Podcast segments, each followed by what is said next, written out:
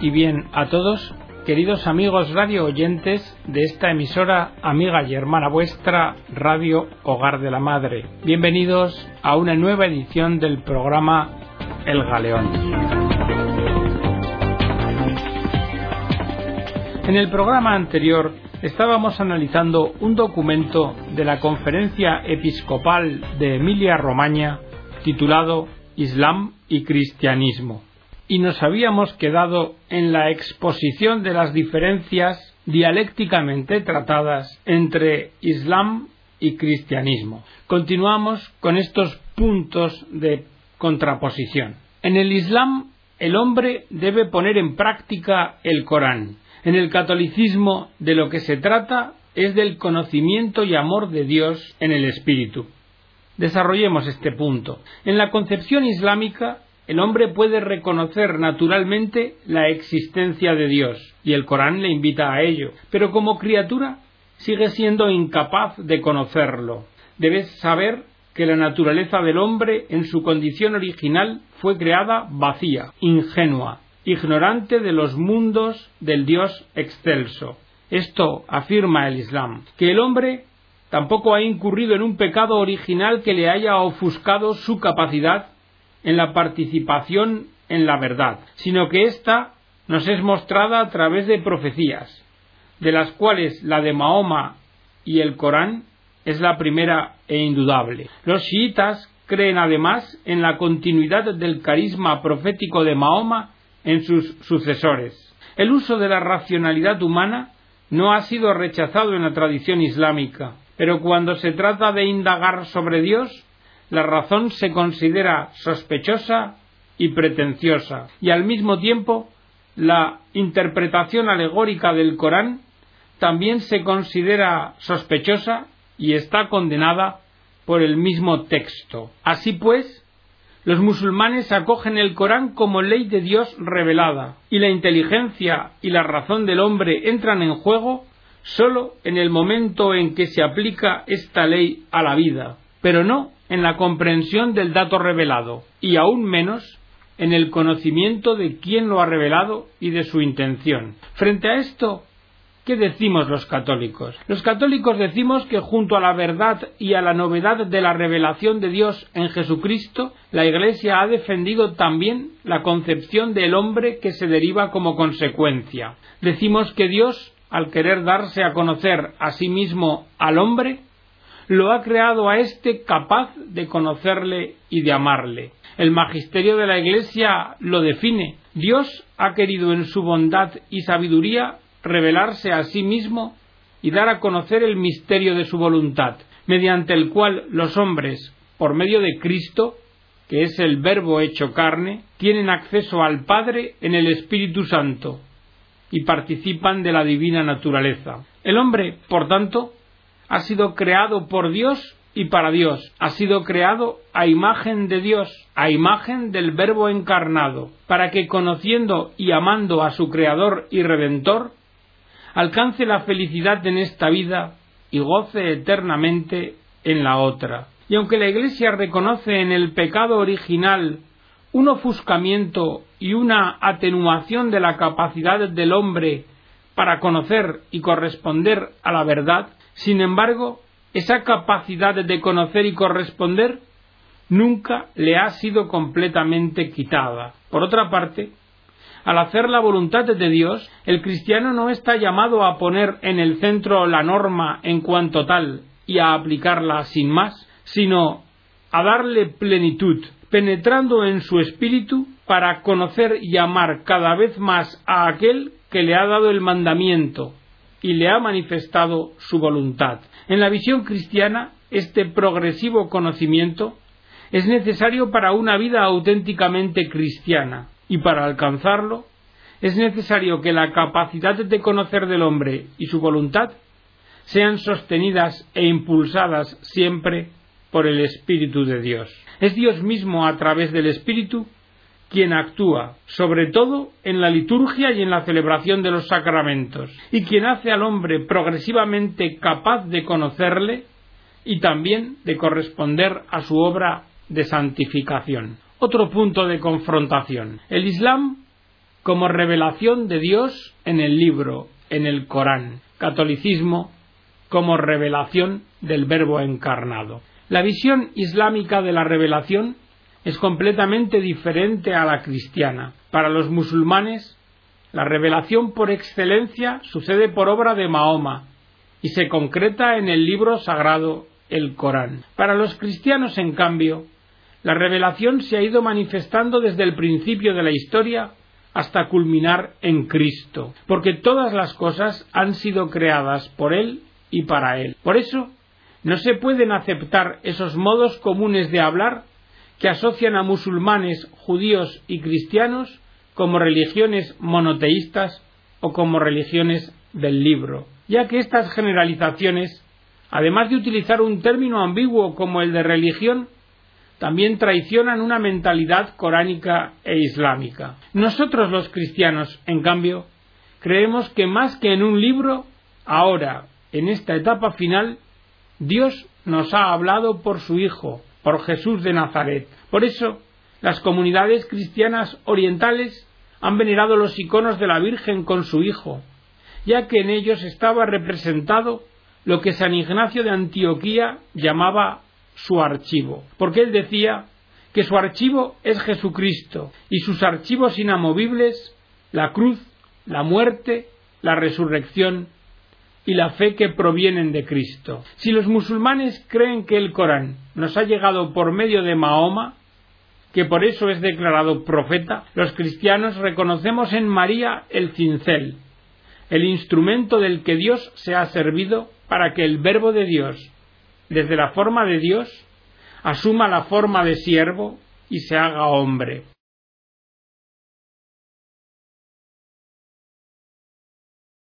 Por eso la Iglesia, que es su cuerpo, sigue su camino en la historia, consciente de ser la prolongación histórica de esa manifestación. La comparación con la fe islámica no debe llevar a los cristianos a reducir la revelación de Dios a las sagradas escrituras. Además, Cristo, palabra de Dios y verbo de Dios, está siempre presente en su iglesia de manera especial en las acciones litúrgicas. Está presente en el sacrificio de la misa, en las especies eucarísticas y presente con su poder en los sacramentos. De manera que cuando alguien bautiza, es Cristo mismo el que bautiza y presente también en su palabra, ya que es Él quien habla cuando la Iglesia lee la Sagrada Escritura. Y en fin, presente cuando la Iglesia reza y le alaba, porque Él nos ha prometido, cuando dos o tres estén reunidos en mi nombre, allí estoy yo en medio de ellos. Otro dato que debemos recordar es que en la fe católica la verdad revelada es histórica, que se ha ido gestando y produciendo poco a poco y que está recogida en los libros sagrados, y que la Iglesia, después de la aparición del Verbo de Dios, no ha eliminado estos, sino que los ha conservado y leído como preparación a la revelación de Jesús, con la conciencia de lo que el mismo Jesús dijo. Son ellas las escrituras las que dan testimonio en mi favor. También la doctrina de la inspiración de las escrituras se interpreta de modo distinto en el Islam y en el cristianismo, mientras que en la tradición islámica la participación del hombre y de su racionalidad lo único que hace es ofuscar y entenebrecer la palabra de Dios revelada, en la tradición cristiana, sin embargo, se pone de manifiesto que Dios se sirve para hablar a los hombres de la propia capacidad del hombre para conocer la verdad, capacidad que el mismo Dios ha puesto en él. Por eso, los musulmanes no hablan de inspiración, sino de descenso del libro, y la doctrina tradicional ha insistido en afirmar la incapacidad de Mahoma para leer y escribir, con el fin de sostener la tesis de la absoluta imposibilidad de cualquier intervención de Mahoma al componer el texto coránico.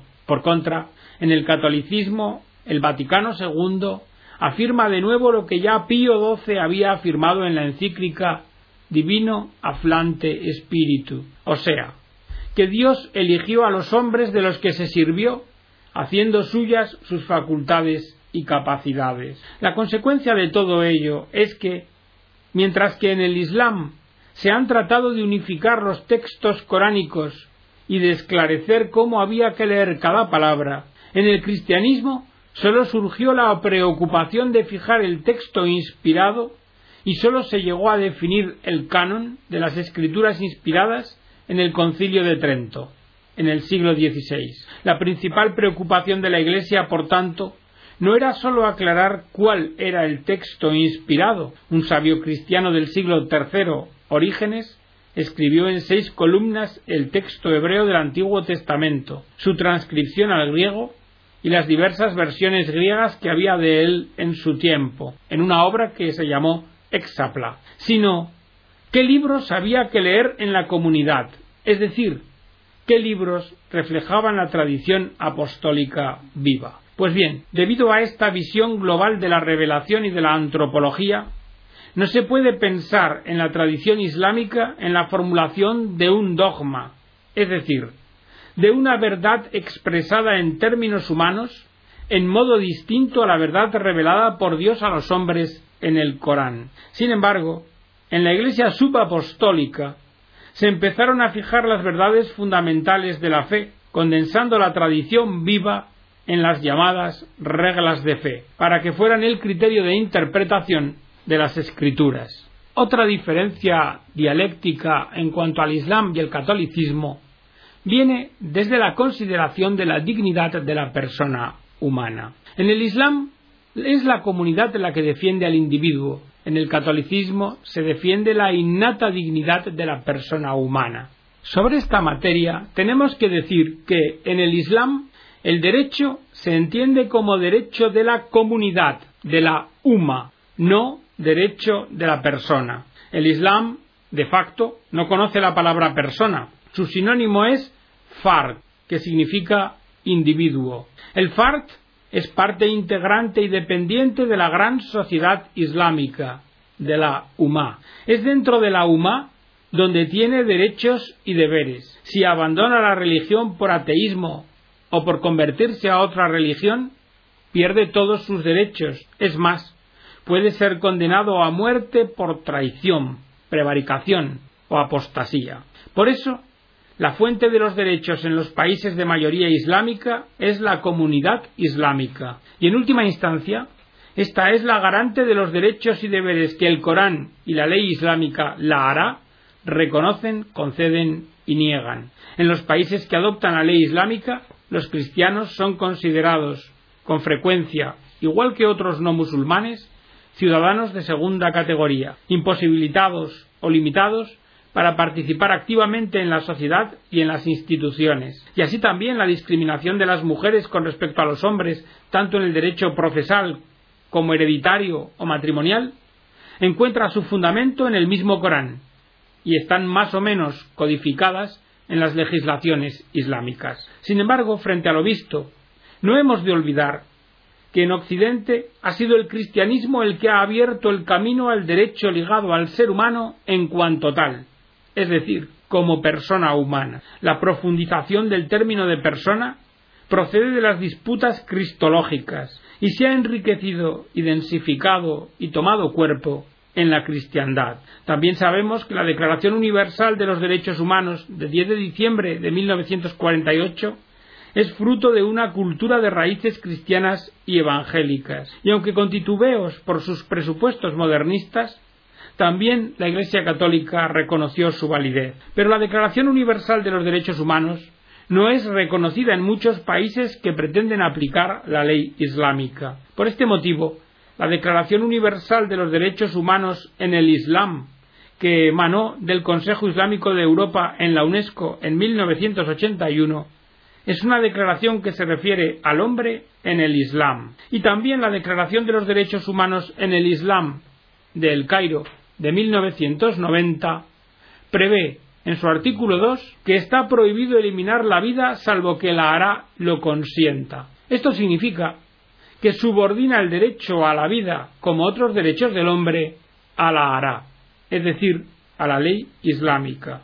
Tampoco hay que ocultar además que en los países de mayoría islámica no se reconoce el derecho a la libertad religiosa, que sí viene reconocido en la Declaración Universal de Derechos del Hombre, porque en el Islam no está permitido abandonar la propia fe islámica para adherirse a otra, incluso bajo pena de muerte, a veces conmutada por cárcel. Sin embargo, en el catolicismo el principio recogido en los códigos jurídicos contemporáneos es el de la libertad de conciencia de cada persona. Por consecuencia, la fundamentación de los derechos humanos es distinta. En el Islam se basa en la pertenencia a la comunidad, en el cristianismo en que la persona está hecha a imagen y semejanza de Dios.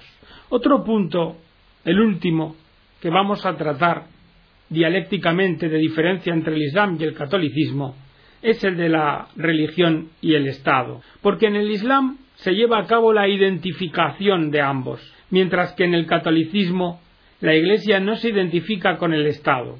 A principios del siglo XX, sobre la caída del Imperio otomano, se fueron construyendo en el mundo musulmán los diferentes estados nacionales y se inspiraban en la forma parlamentaria europea porque les parecía la más cercana a la experiencia de Mahoma y de sus compañeros en Medina. Pero a la vez, precisamente en el momento en que surgían los estados nacionales, se recuperó el principio de la no separación entre religión y Estado. Una de las pocas excepciones a esto fue Turquía, donde después de una primera fase en la que se proponía liberar a las tierras islámicas y a los pueblos islámicos del invasor infiel al que había que detener y expulsar, se fueron aboliendo el sultanato y muchas prescripciones islámicas. Se adoptó el domingo como día de fiesta, el calendario occidental y el alfabeto occidental.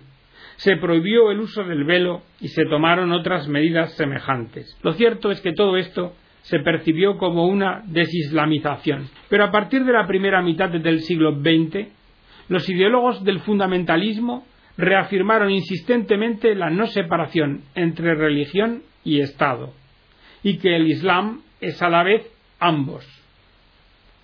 La grave crisis que atraviesan los Estados que han intentado caminos de compromiso con formas de gobierno occidentales dentro del mundo islámico es la fisura por la cual las ideas fundamentalistas han tratado de introducirse, y sobre todo en los estratos más pobres, para hacer propaganda del retorno al Islam y para buscar el abandono de cualquier compromiso con las formas de gobierno occidental. En el catolicismo, por el contrario, el Concilio Vaticano II afirma que la misión propia que Cristo ha confiado a su Iglesia no es de orden político, económico y social, sino que es propiamente de orden religioso, y así consta en la Gaudium et Spes. Es la convicción que aparece ya en la carta a Diogneto del siglo II, cuando se afirma que los cristianos participan en todo como ciudadanos, pero comportándose a la vez en todo como extranjeros. De esta forma,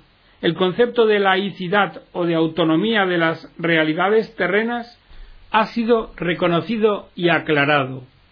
Esta autonomía debe mantener una referencia, no obstante, a Dios, porque las realidades profanas y las realidades de la fe tienen origen en el mismo Dios. Y desde este punto de vista se puede constatar que la entrada de numerosos musulmanes en Europa ha obligado o puede obligar a revisar un concepto de laicidad en el sentido laicista del término, donde cualquier referencia a Dios o a una norma moral basada en la visión cristiana del hombre es percibida como una agresión a la legítima autonomía de las instituciones. Para terminar esta exposición de este punto, queremos resaltar un hecho y plantear una pregunta. El hecho es que en los países islámicos, en el siglo XI de nuestra era, la separación del poder religioso y político no sólo existía concretamente, sino que era elaborada y justificada doctrinalmente. Y este hecho suscita una pregunta. Entonces,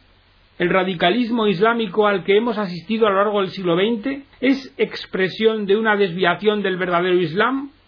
¿O es la manifestación de una corriente que pretende ser musulmana en el sentido más genuino del término? Hasta aquí, queridos amigos, lo que aporta el documento de la conferencia de Emilia Romagna en cuanto a las diferencias cristianismo-islam. Pero no me resisto a acabar el programa sin hacer dos observaciones de la propia conferencia referentes a dos puntos, el de la inmigración y las comunidades eclesiales y el de las cáritas parroquiales y las familias islámicas. En cuanto al primero de los puntos, la inmigración y las comunidades eclesiales, dice la conferencia que desde hace ya muchos años las comunidades eclesiales se han sentido interpeladas a prestar ayuda a estos inmigrantes.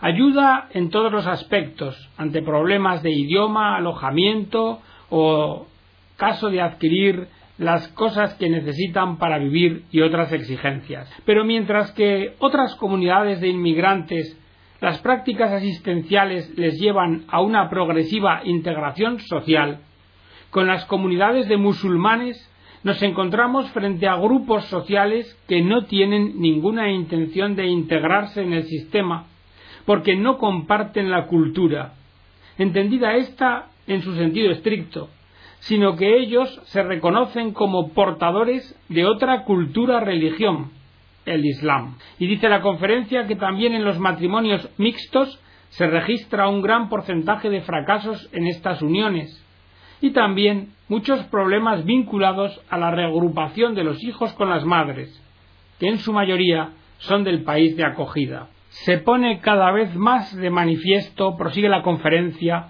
la debilidad de las comunidades eclesiales, formadas en gran parte por bautizados que no comparten ya el triple vínculo de la comunión. La comunión sacramental se abandona en favor de otras experiencias religiosas o pseudo religiosas, y cuando se practica no se comprende bien. La comunión en el vínculo de la única fe depende de la opinión personal o de las ideologías de turno. Junto al crecimiento del nivel de instrucción, hay que destacar que la educación en nuestro país ha sido gestionada en gran parte por fuerzas anticlericales que han planificado su propia educación anticatólica.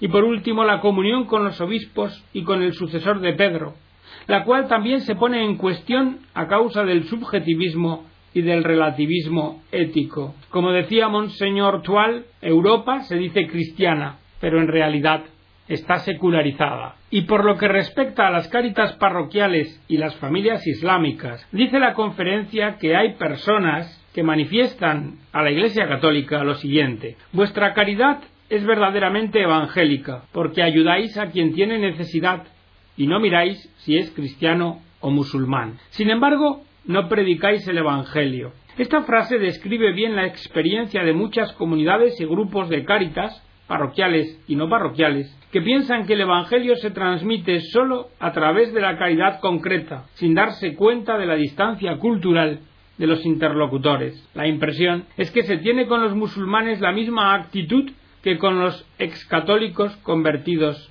en ateos. Pero la diferencia es que muchos musulmanes llegan al país de acogida creyendo saber lo que es el cristianismo, cuando en realidad lo único que conocen de él es lo que está escrito en el Corán y lo que se enseña en el catecismo musulmán.